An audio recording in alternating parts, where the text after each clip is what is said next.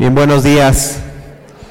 Vamos a disponernos para iniciar con nuestra mañana de trabajo, ya la el último día, para por concluir estos ejercicios que hemos estado teniendo.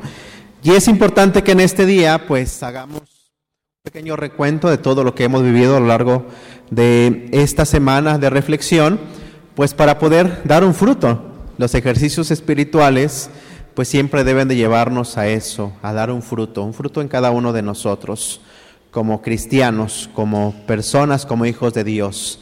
Y entonces, pues el día de hoy vamos a hacer esta última reflexión en torno al tema que hemos estado tratando, de hacer conciencia de lo que nos toca como pueblo de Dios. Y al final de este día, pues vamos a pedirle a Dios, pues la gracia de poder pues seguir experimentando su presencia y de seguir pues cumpliendo con la misión que Él nos encomienda. Pero bueno, para iniciar vamos a hacerlo de la misma manera como lo hemos estado haciendo estos días, pidiéndole a nuestro Dios que nos permita pues experimentar pues su amor en cada uno de nosotros. Y el día de hoy lo haremos pidiendo la intercesión de nuestra Madre Santísima, la Virgen María. Entonces, si gustan, dejamos nuestras cosas en un lado y nos disponemos a tomar una posición correcta. Vamos a sentarnos bien, tener nuestra espalda derecha recargada sobre el respaldo de la banca, nuestras piernas juntas, nuestros pies bien puestos en el suelo y nuestras piernas sobre nuestras manos. Y el día de hoy los voy a invitar pues a que contemplemos pues esta presencia de María también en nuestras vidas. Contemplemos la imagen de nuestra Madre Santísima el día de hoy. Hemos contemplado diferentes imágenes, diferentes signos para hacer nuestra oración, el día de hoy contemplemos la imagen de nuestra Madre Santísima, la Virgen María. Y pues veamos en ella pues el rostro también de nuestro Dios.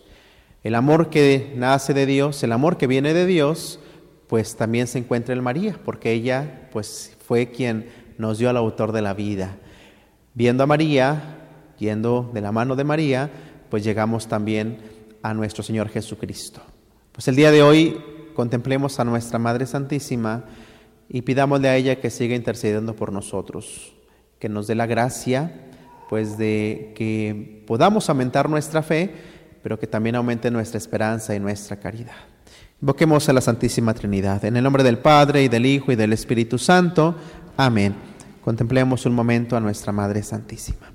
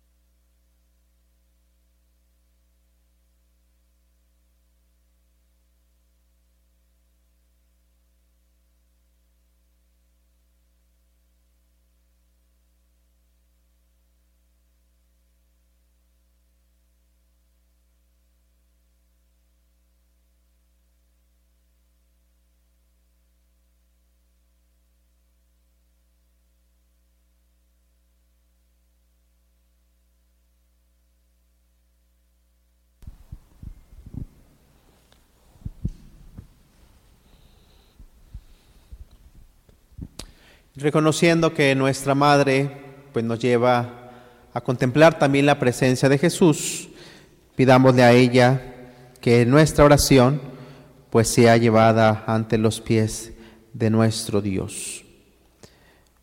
Y digamos la oración que hemos estado haciendo de forma personal en nuestro interior. Aquí estamos, Señor Jesús, juntos en tu búsqueda Aquí estamos con el corazón en alas de libertad. Aquí estamos, Señor, juntos como amigos, juntos y con ganas de hacer camino, de hacer desierto. Juntos como un solo pueblo, juntos como piña apretada, como espiga, como racimo. Danos, Señor Jesús, la fuerza de caminar juntos. Danos, Señor Jesús, la alegría de sabernos juntos. Danos, Señor Jesús, el gozo del hermano alado. Danos, Señor Jesús, la paz de los que buscan en grupo. Juntos en tu búsqueda, Señor de los encuentros, a pie descalzo en oración sincera, Señor de los caminos. Empeñados en esta aventura apasionante, Señor del misterio. Aquí estamos sabiendo que tú también estás con nosotros, porque tú, Señor, te manifiestas al que te busca, porque tú, Señor, eres la fuerza del que te encuentra. Amén.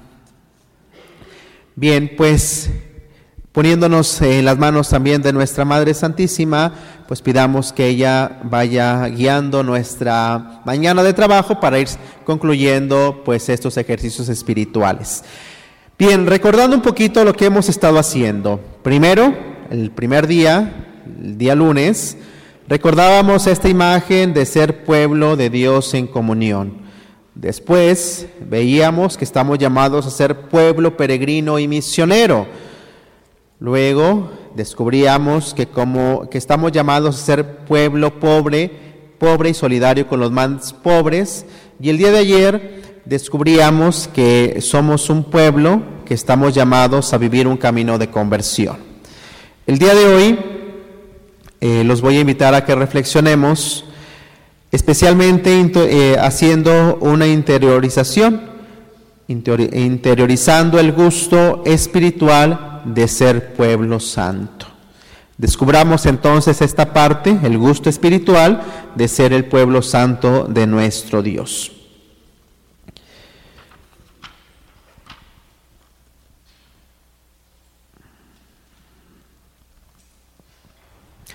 Como seres humanos, hermanos, tenemos pues diferentes capacidades Capacidades que nos dan eh, la certeza de poder conocer la realidad que nos rodea. Todos, a través de los sentidos que tenemos, podemos entrar en contacto con esta realidad, con el mundo físico que está a nuestro alrededor.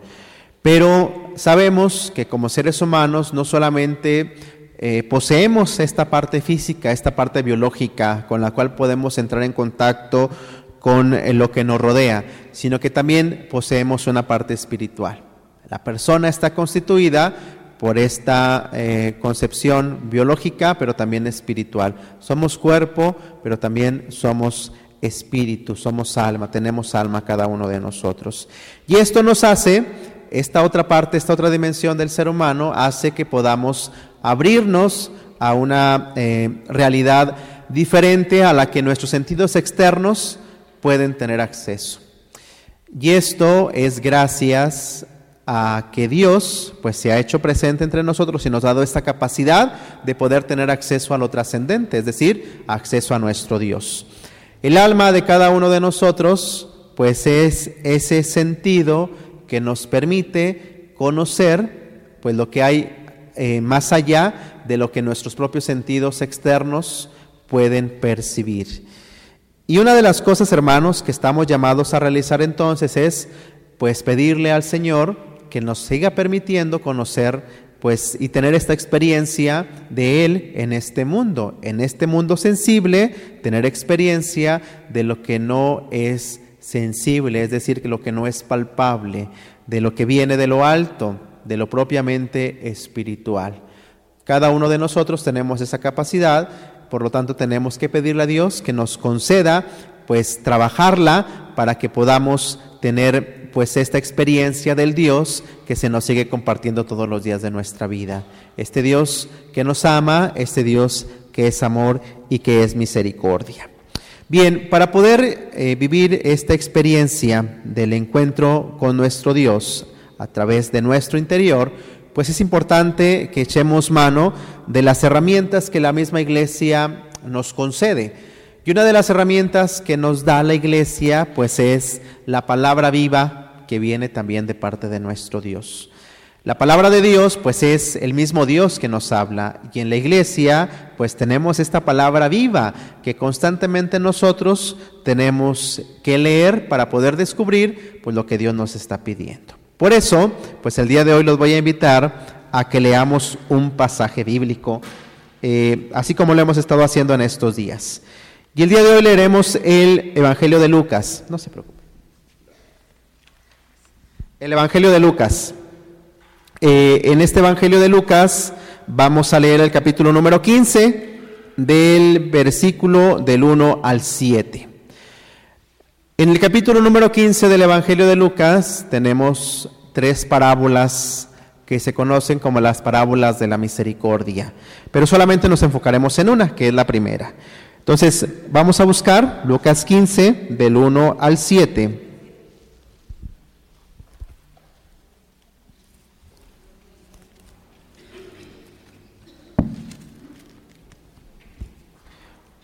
Lucas 15 del 1 al 7. Y en algún momento de estos días hemos estado haciendo referencia a esta parábola, la parábola de la oveja perdida. Pero el día de hoy vamos a leerla y vamos a tratar de descubrir lo que Dios nos quiere decir a través de esta lectura. Entonces vamos a dar la oportunidad primero de leerla de manera personal y después la haremos eh, de forma comunitaria y por último responderemos algunas preguntas también. Vamos a dar unos minutos para leerlo cada uno de nosotros.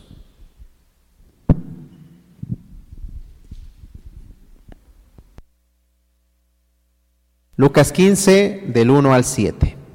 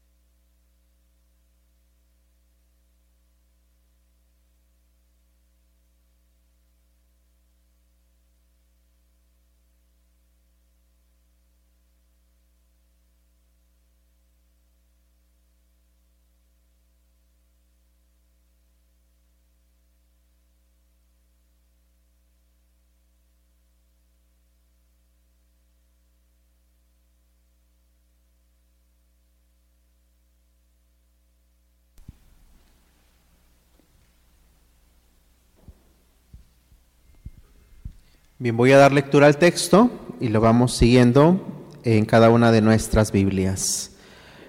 Lucas 15 del 1 al 7. Todos los recaudadores de impuestos y los pecadores se acercaban a escuchar. Los fariseos y los doctores murmuraban, Este recibe a pecadores y come con ellos. Él les contestó con la siguiente parábola. Si uno de ustedes tiene cien ovejas y se le pierde una, ¿No deja las 99 en el campo y va a buscar la extraviada hasta encontrarla? Al encontrarla, se la echa a los hombros contento, se va a casa, llama a amigos y vecinos y les dice, alégrense conmigo porque encontré la oveja perdida. Les digo que de la misma manera habrá más fiesta en el cielo por un pecador que se arrepiente que por 99 justos que no necesitan arrepentirse. Palabra del Señor. Bien, una vez que hemos dado lectura a nuestro texto, vamos a reflexionar con las siguientes preguntas. Primero,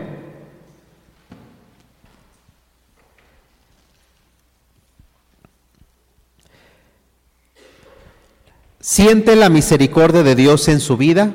O sea, de manera personal podemos hacer, ¿siento la misericordia de Dios en mi vida? ¿Siento la misericordia de Dios en mi vida?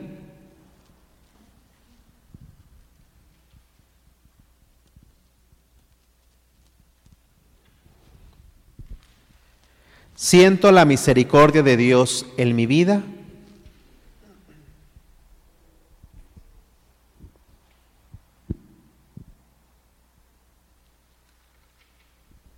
Siguiente pregunta. Considero que como Dios es misericordioso conmigo, considero que como Dios es misericordioso conmigo, ¿lo es también con todas las personas? Considero que como Dios es misericordioso conmigo, ¿lo es también con todas las personas?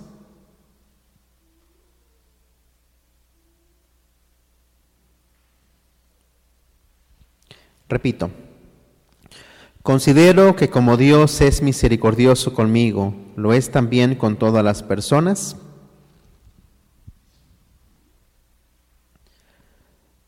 Y la última pregunta. Me considero misericordioso con los demás. Me considero misericordioso con los demás.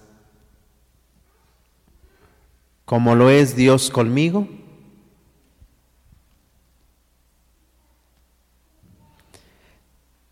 ¿Me considero misericordioso con los demás, como lo es Dios conmigo? Repito las tres preguntas. ¿Siento la misericordia de Dios en mi vida? ¿Considero que como Dios es misericordioso conmigo, lo es también con las demás personas? Me considero misericordioso con los demás, como lo es Dios conmigo. Y vamos a dar unos momentos para tratar de responder estas preguntas.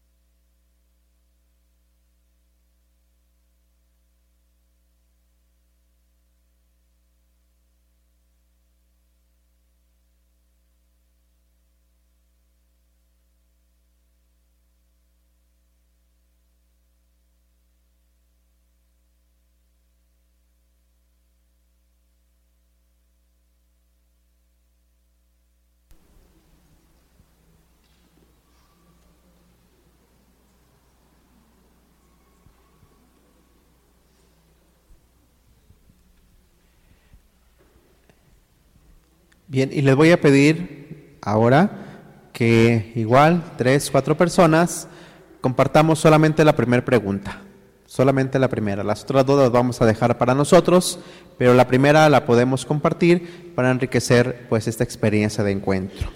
La primera pregunta, recordemos que es, ¿siento la misericordia de Dios en mi vida? Eso lo compartimos en grupo, por favor.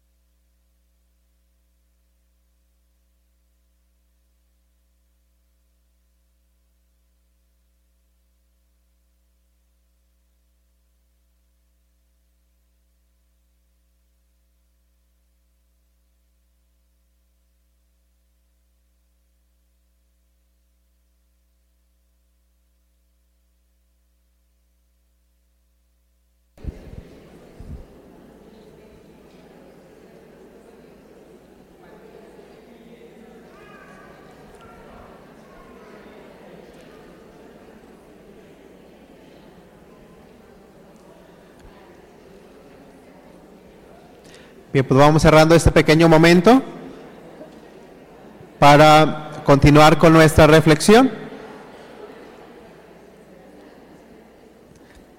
Yo creo que todos en algún momento de nuestra vida hemos sentido la misericordia de Dios de diferentes maneras, pero pues de alguna manera esta misericordia se hace presente en nuestra vida. Y eso es lo más importante, reconocer que Dios nos ama tanto que su misericordia pues puede ser palpable en, en, en diferentes maneras, pero puede ser, puede, ser percibida por cada uno de nosotros. Por eso, eh, algo que tenemos que resaltar cuando vemos estas parábolas, especialmente es pues la gracia que Dios nos quiere regalar como un don. Y este don maravilloso de haberse hecho uno como nosotros. Recordamos que estos eh, ejercicios los hemos estado llevando bajo la reflexión en cuatro puntos. Primero, el don de Dios, nuestro pecado, el pecado y nuestro pecado, la gracia de Cristo y la llamada a la conversión. Si queremos resaltar el don de Dios al leer ese texto bíblico, pues primeramente tenemos que decir que este don maravilloso de Dios, pues es precisamente ese, que Dios ha querido buscar al hombre. Dios ha salido a su encuentro. A diferencia de otras religiones, somos diferentes. ¿Por qué? Porque en otras religiones Dios no ha salido a su encuentro, Dios no se ha hecho uno como nosotros. Nosotros sí, tenemos esa certeza. El amor de, de, Dios es tan grande que Él ha salido a caminar con nosotros y se ha hecho peregrino con nosotros en la persona de Jesucristo nuestro Señor. La revelación en Cristo es la que nos da la certeza de este don maravilloso de la misericordia de nuestro Dios. ¿Por qué? ¿A qué vino Jesús a este mundo? Vino a mostrarnos el rostro de nuestro Dios. ¿Y cuál es el rostro que nos manifiesta Jesús? El rostro de nuestro Padre Dios. Nos dice que nuestro Padre Dios es un Dios de amor y de misericordia. Entonces, este es el don que Dios nos comparte. El hecho de que Él se haya venido a este mundo y hacerse uno como nosotros es lo que nos ha permitido pues descubrir esta gran misericordia que Él tiene para con toda la humanidad. Agradezcamos entonces este don porque a partir de este don podemos eh, buscar la manera para irnos adecuando conforme a su voluntad y poder disfrutar pues de la gracia que Él quiere regalarnos, la gracia de la salvación.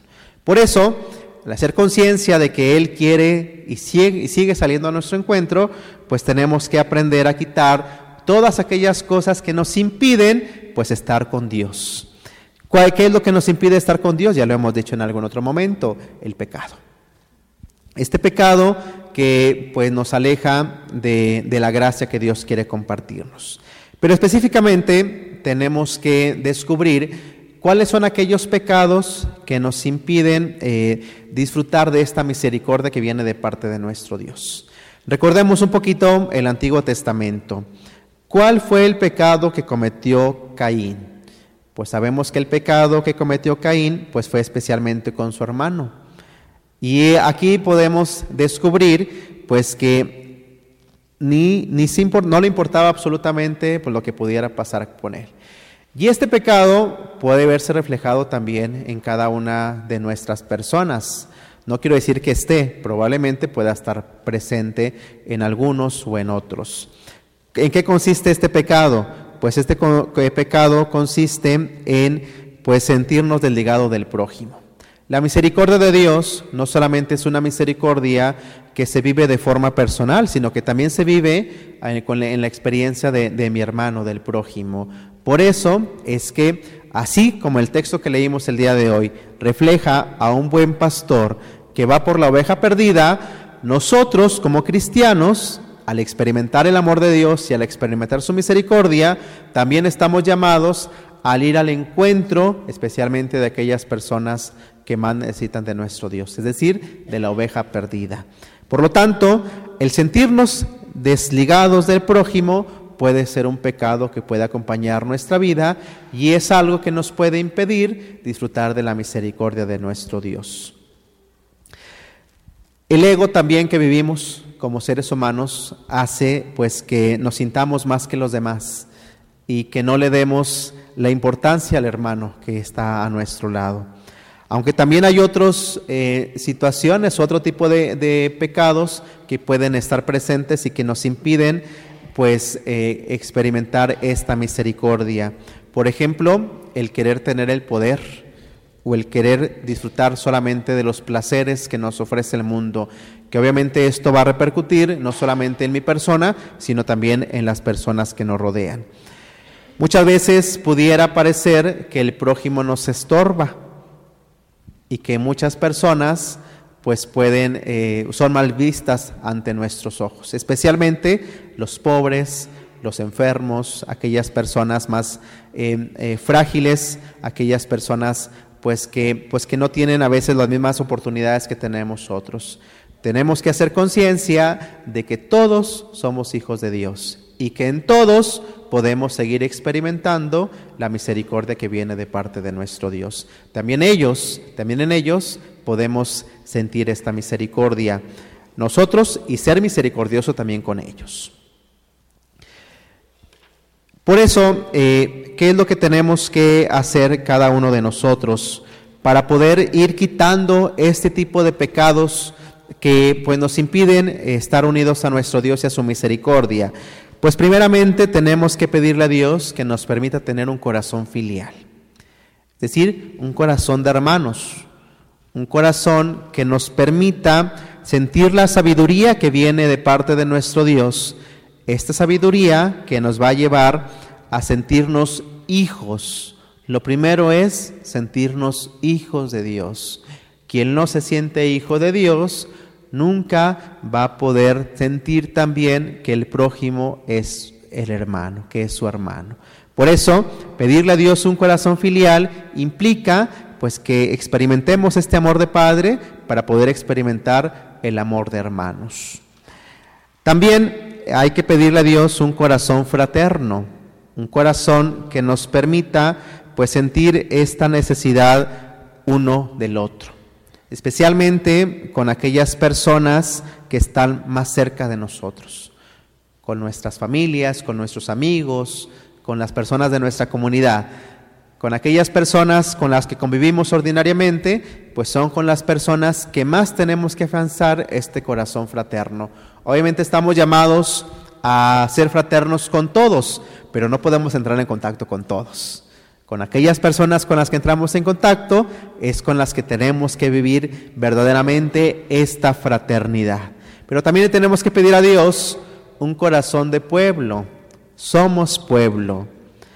Y ser tener este corazón de pueblo implica pues que nos sintamos parte de una comunidad, que nos sintamos parte de la iglesia, que nos sintamos parte pues de esta eh, familia que Dios ha fundado la familia de los hijos de Dios. Tener un corazón de pueblo implica pues que también nos preocupemos por todas las personas y que ofrezcamos los dones que Dios nos ha regalado al servicio pues de toda la comunidad. Si le pedimos a Dios un corazón filial, un corazón fraterno y un corazón de pueblo, pues entonces podremos luchar contra estos pecados que nos apartan de la gran misericordia de nuestro Dios.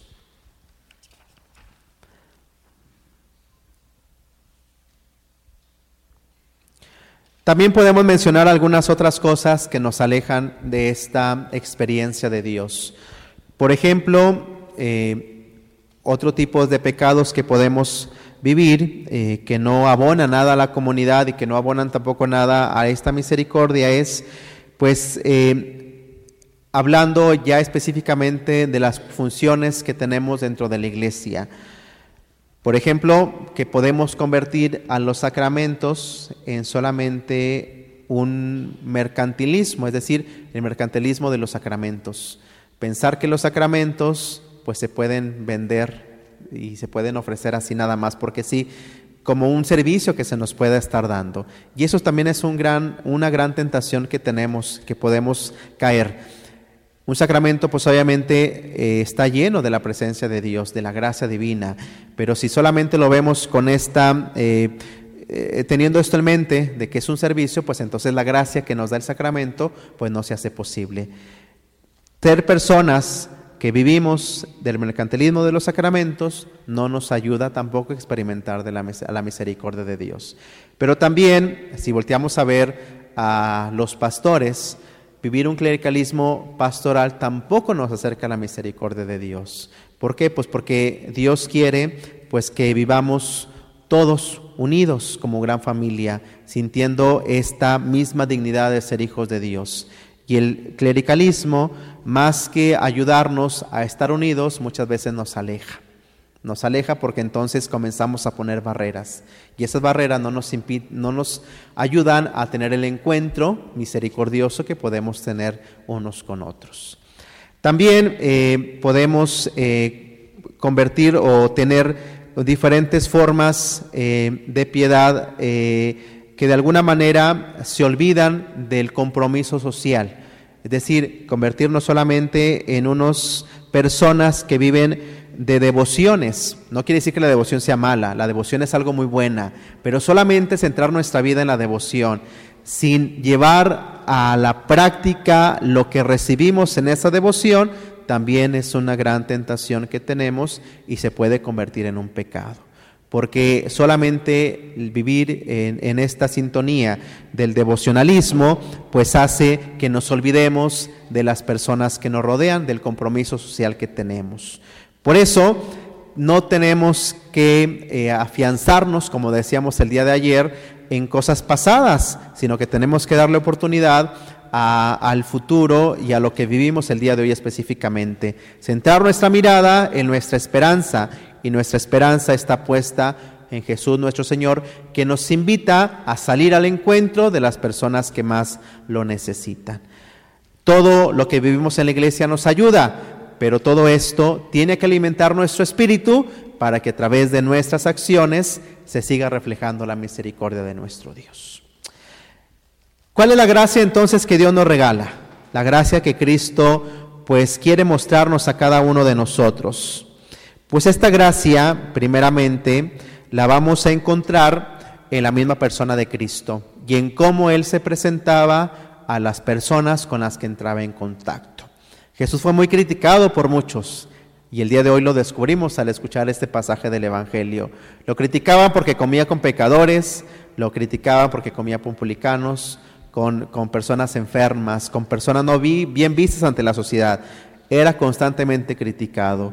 Pero en estas acciones que hacía Jesús, pues vemos palpablemente esta misericordia de la que estamos hablando. ¿Y cómo se experimentaba esta misericordia? Se experimentaba a través de los gestos que Jesús tenía con las personas eh, con las cuales él convivía.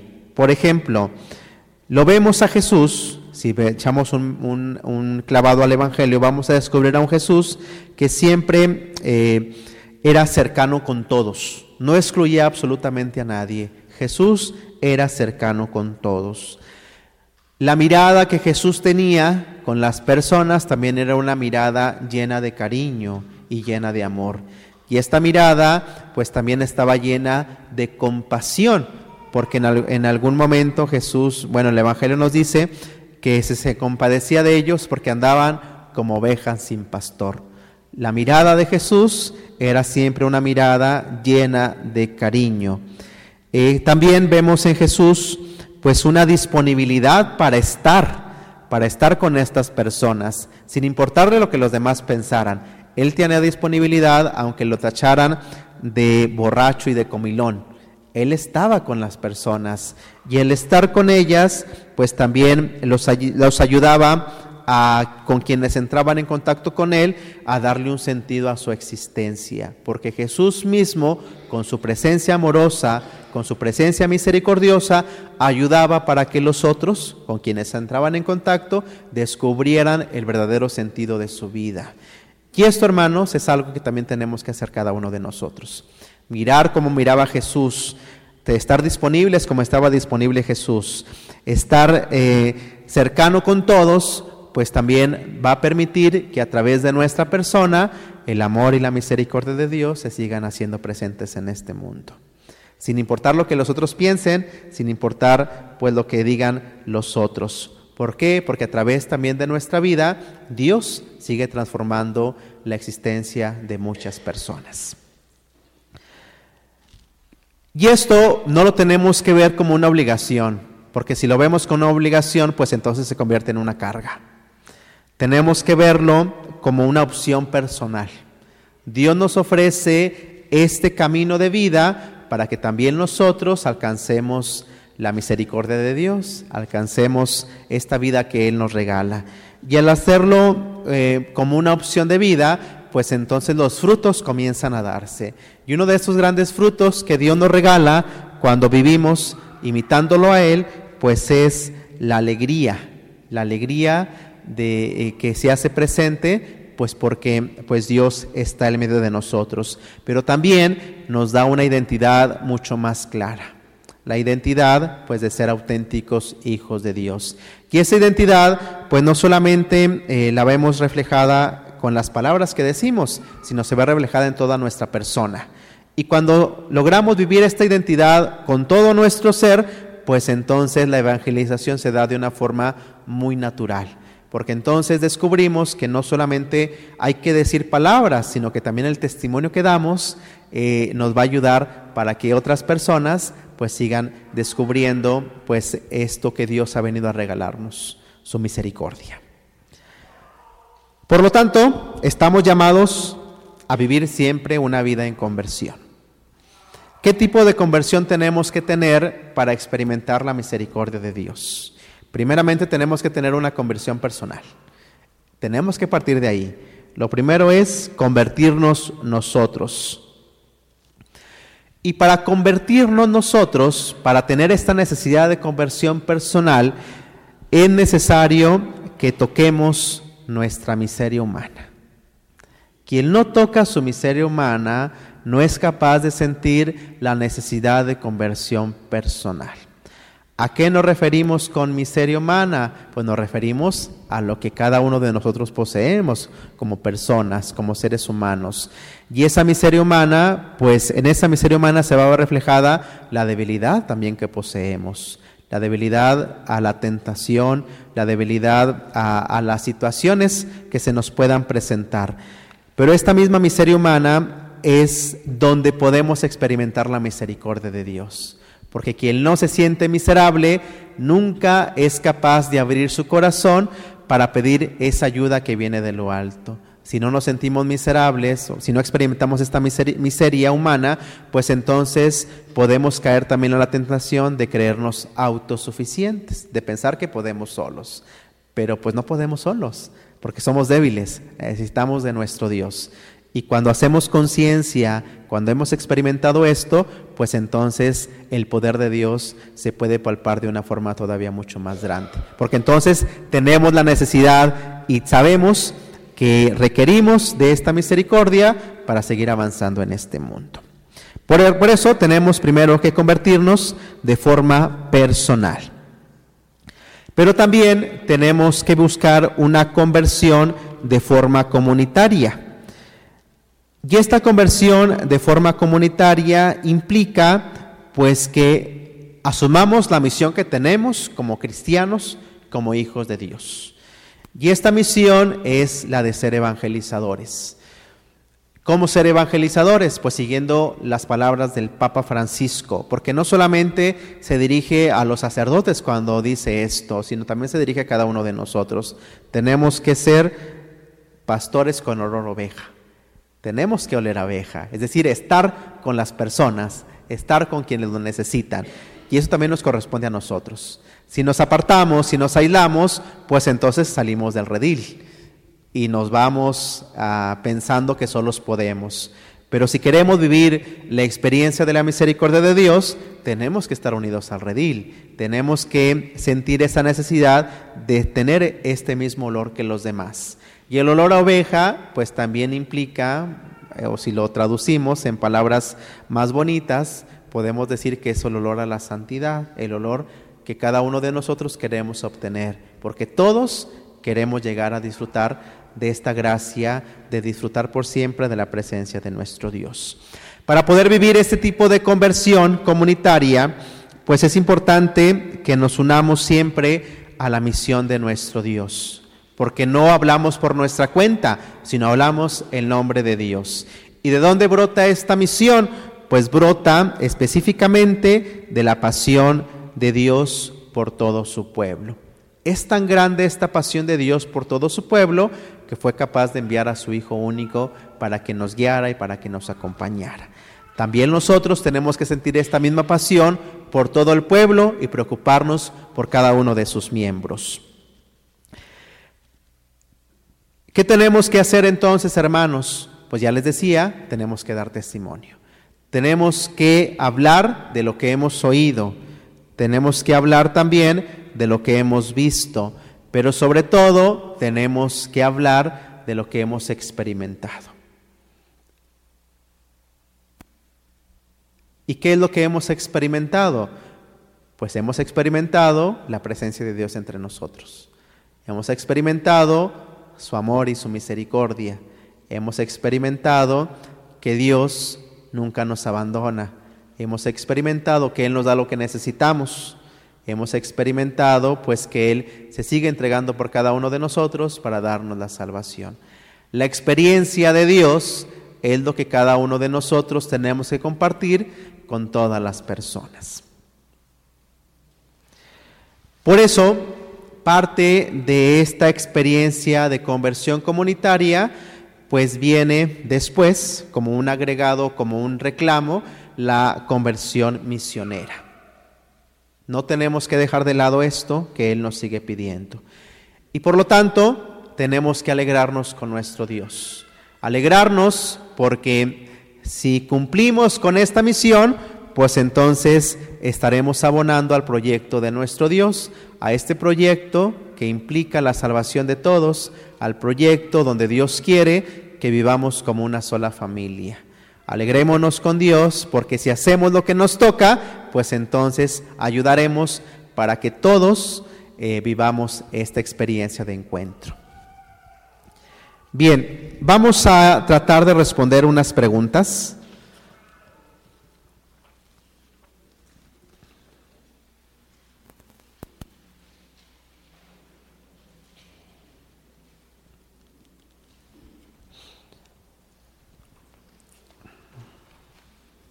Al inicio decíamos que es importante reconocer lo que Dios puede hacer en cada uno de nosotros. Y Dios nos da la capacidad de sentirlo, no solamente a través de nuestros sentidos externos al palpar lo que nos rodea, sino que también desde nuestro interior. En el interior tenemos la capacidad de poder experimentar esta presencia y este amor y esta misericordia. Por eso la primera pregunta que vamos a responder, ¿En qué se nota que la identidad de pueblo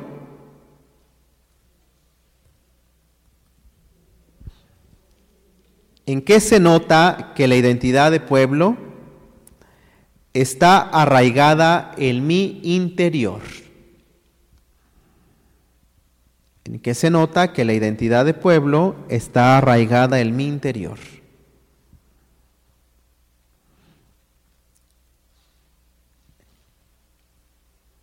Y la siguiente pregunta pues va unida a esta.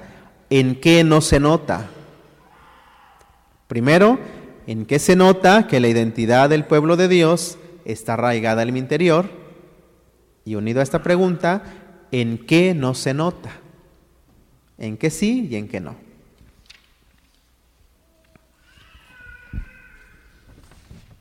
La siguiente pregunta.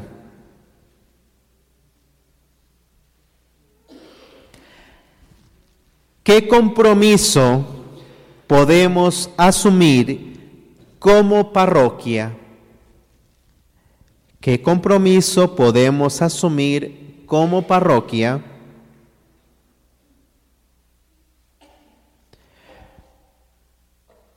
Para ir desarrollando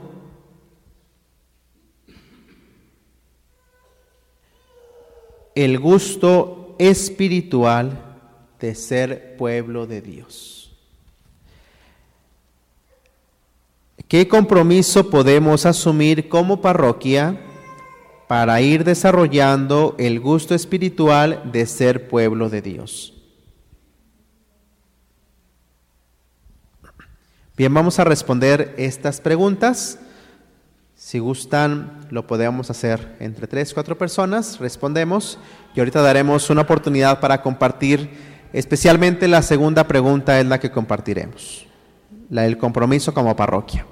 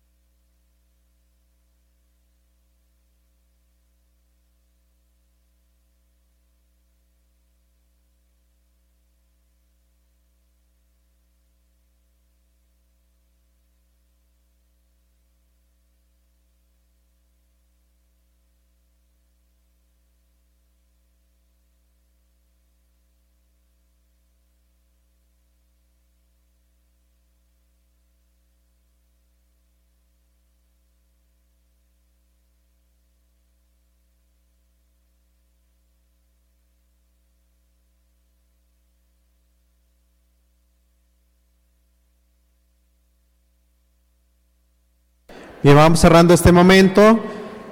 Y pues les voy a pedir igual a tres personas que se acerquen, quienes gusten, para que nos compartan esta pregunta, la segunda nada más. El compromiso como parroquia. Voluntarias, voluntarios, tres personas. Pásenle, pásenle, pásenle, bienvenida. ¿Quién más?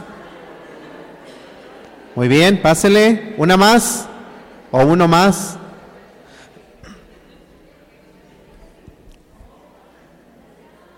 Muy bien, vamos a escucharlas. El compromiso que tenemos, leemos la pregunta y luego ya la respuesta, por favor. Buenos días. Bueno, la pregunta es, ¿qué compromiso podemos asumir como parroquia para ir desarrollando el gusto espiritual de ser pueblo de Dios. Nosotros concluimos que, bueno, pues ser a la mejor parte de algún apostolado y en ese apostolado, pues bueno, hacer este, viva esta oración de acción, hacer ser personas de acción, no nada más de oración. O sea, la oración nos ayuda mucho, pero después de la oración, pues hay que actuar. Hay que que ese, que actuar se note, que sea nuestro ejemplo en la comunidad donde pertenecemos, en nuestra familia, en nuestro ejido, en, digo, yo creo que hay muchos espacios donde, ¿no? Entonces, hacer viva esa oración, yo creo que es lo que más nos pide Dios.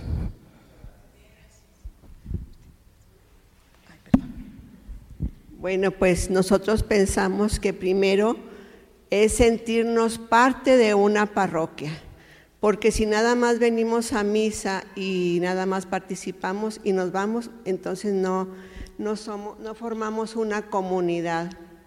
Y la comunidad se forma de miembros y esos miembros deben de ser participativos. Y luego después pensamos también que poner el, nuestro, nuestro, el don que Dios nos ha dado, ya sea de la palabra, de, la, de escribir, de hasta de animar para poder este, invitar a más personas a formar parte de esa comunidad que es nuestra parroquia, porque nuestra parroquia siempre necesita de miembros activos, no entrar en un conformismo, sino ni en un individualismo, sino como dice la palabra, comunidad, comunión de todos, unión de todos. Y también este, pensamos que bueno, que pues que también le podemos ayudar ya sea material, espiritualmente, con nuestras oraciones. Y pues este, siempre ayudados y, con, todos, con todos los que corresponden al grupo al que, que pertenecemos, porque aquí en esta parroquia hay muchos grupos, pues entonces unirte a un grupo, participar activamente y siempre pidiéndole al Espíritu Santo, Señor, ¿estoy bien aquí o me quieres en otro lugar? Bueno, pues eso fue lo que pensamos. Gracias. Buenos días. Eh, lo que comentábamos también era que sí, obviamente hay que participar en la comunidad y en los grupos, pero también hay mucha gente que está muy alejada de. Y si llegamos hablándole de todo el trabajo espiritual que ya uno tiene, esas personas no se sienten merecedoras. Entonces hay que hablar a veces también desde la humildad de te voy a escuchar yo a ti, aunque no tengas mi credo o aunque estés muy alejado de y bajarle un poquito como a la barrera, ¿no? De, distancia, de comunicación con aquellos que están tan necesitados de la palabra de Dios y que ahorita está hay una, una un hambre de, espiritualidad, pero sobre todo las comunidades jóvenes no saben cómo acceder a ello. Pero si llegamos nada más hablándoles de tienes que participar, tienes que hacer esto, tienes, se alejan y se asustan, es como un perrito herido, ¿no? Entonces te tienes que acercar poquito y también ser un poco más humildes en ese aspecto y a veces solamente es estar. No tenemos ni que compartir, va de poquito a poquito y el simple hecho de estar es así como que aquí me quedo, no te preocupes, no me tienes que hablar, ni yo tampoco te voy a saturar con información, simplemente estoy. Gracias.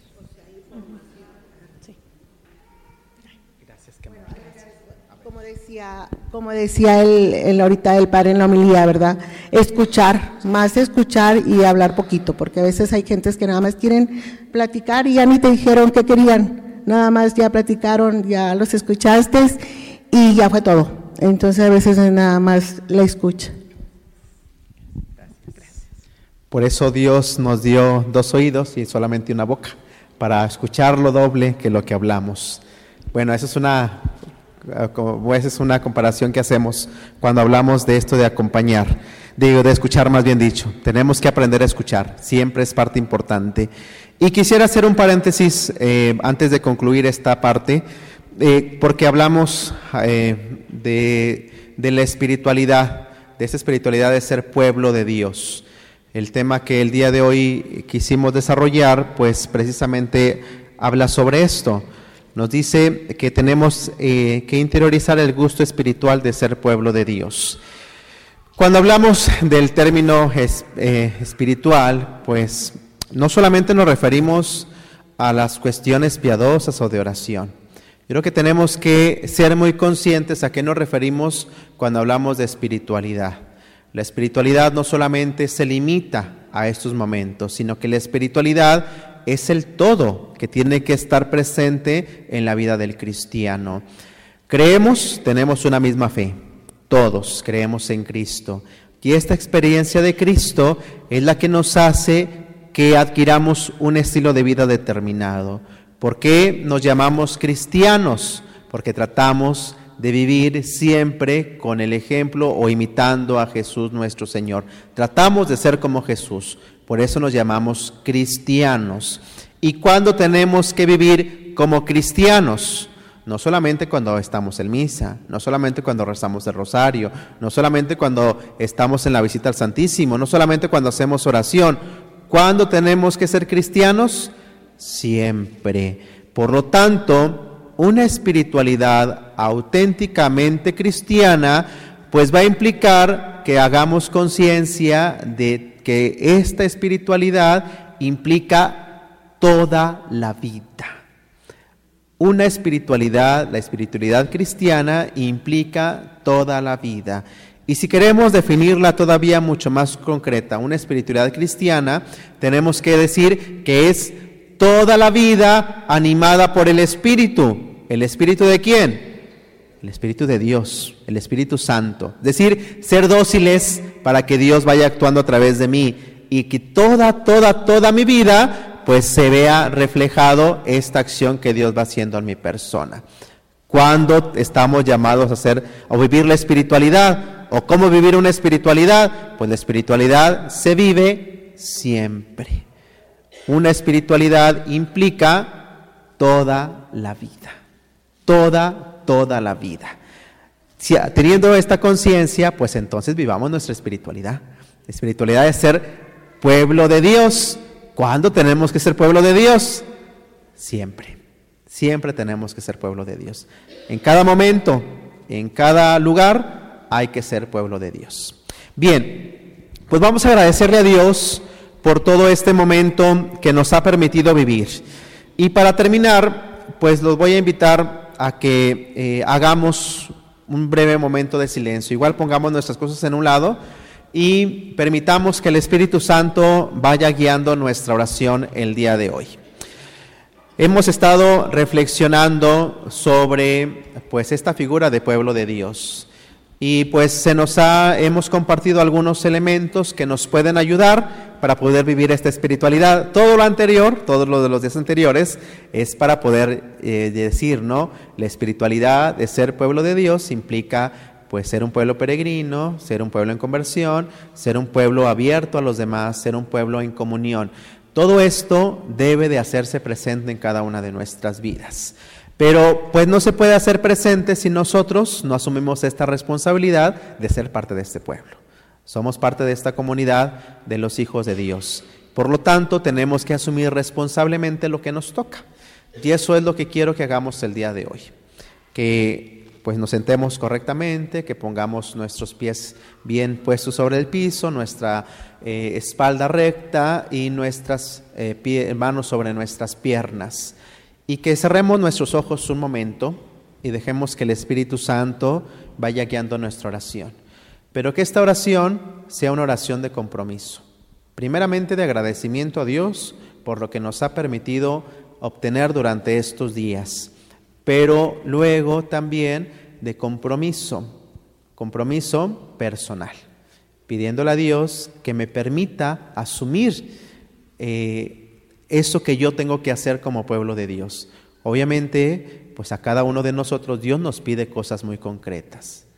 Pidámosle al Espíritu Santo que nos ilumine para descubrir qué es eso concreto que yo tengo que hacer como pueblo de Dios para poder vivir pues esta espiritualidad pues que Dios quiere que vivamos. Dejemos este momento de silencio y agradezcamos a Dios por todas las gracias que nos ha regalado y asumamos este compromiso responsablemente.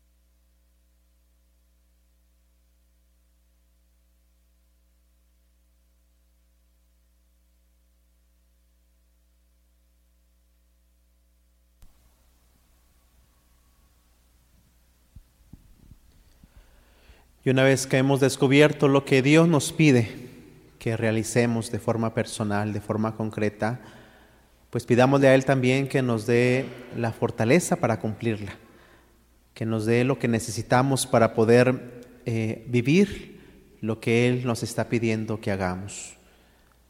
Pidámosle a Él que nos acompañe y que nos dé su Espíritu Santo para seguir caminando juntos como pueblo santo de Dios. Y confiemos en Él, confiemos en que pues Él nos ayuda y que Él nos fortalece. Pidámosle que nuestra fe sea una fe viva y que nuestra esperanza pues siempre se aliente con esas eh, ganas que tenemos de seguir experimentando su misericordia. Que seamos hombres y mujeres que descubramos el rostro de Dios presente en cada persona y en cada momento. Que descubramos que todos estamos llamados a estar unidos a nuestro Dios. Pidámosle al Señor para que nos ayude Él a cumplir fielmente con la misión que el día de hoy nos ha encomendado a cada uno de nosotros.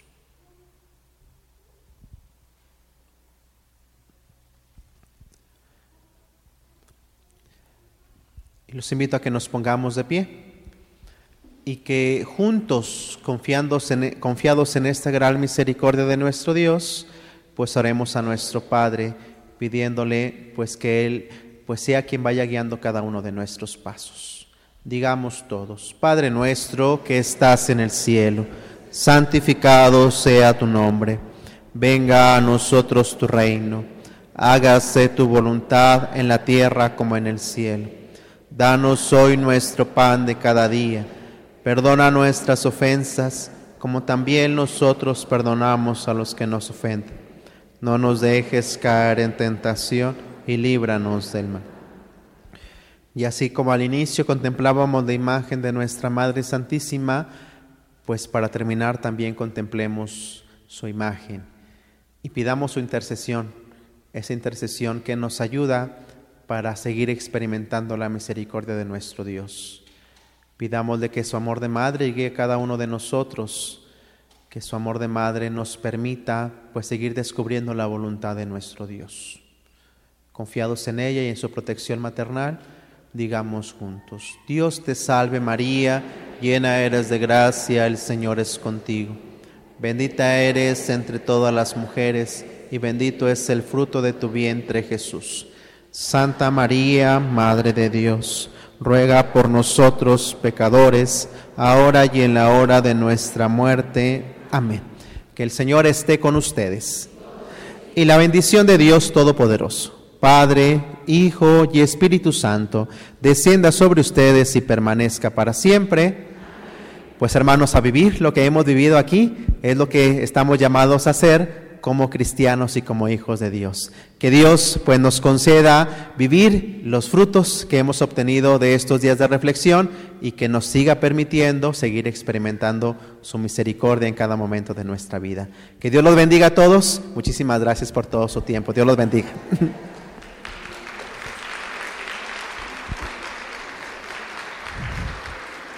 Bueno, Padre, queremos agradecerle eh, de parte de, agrupación y todas, hay mucha gente nueva aquí. Y también del Padre Ledesma. Muchas gracias por su tiempo, muchas gracias por todo lo que nos enseñó, por lo que nos hizo recordar. Y estará en nuestras oraciones para que el Señor y el Espíritu Santo lo siga guiando, este lo siga llenando su corazón de esas palabras lindas y sobre todo para que podamos entender este pueblo lo que Dios quiere de nosotros. Muchísimas gracias.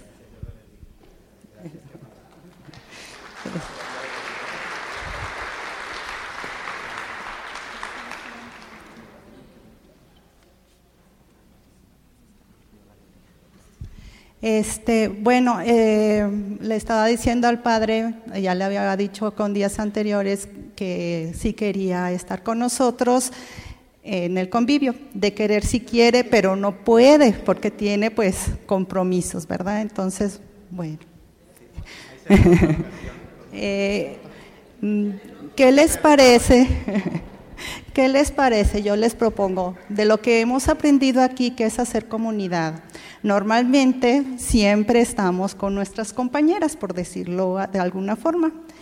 Y no sé cómo vean que en esta ocasión empecemos a hacer comunidad como agrupación, pero con otras señoras que nada más nos vemos en las misas. Es muy padre, hay grupos que tienen 30 años o señoras que tienen 30 años en la agrupación, un poquito menos. Imagínense todo lo que podemos aprender o conocer todavía más a fondo lo que es agrupación. Entonces, las invitamos o las invito a que nos sentemos con alguien que no es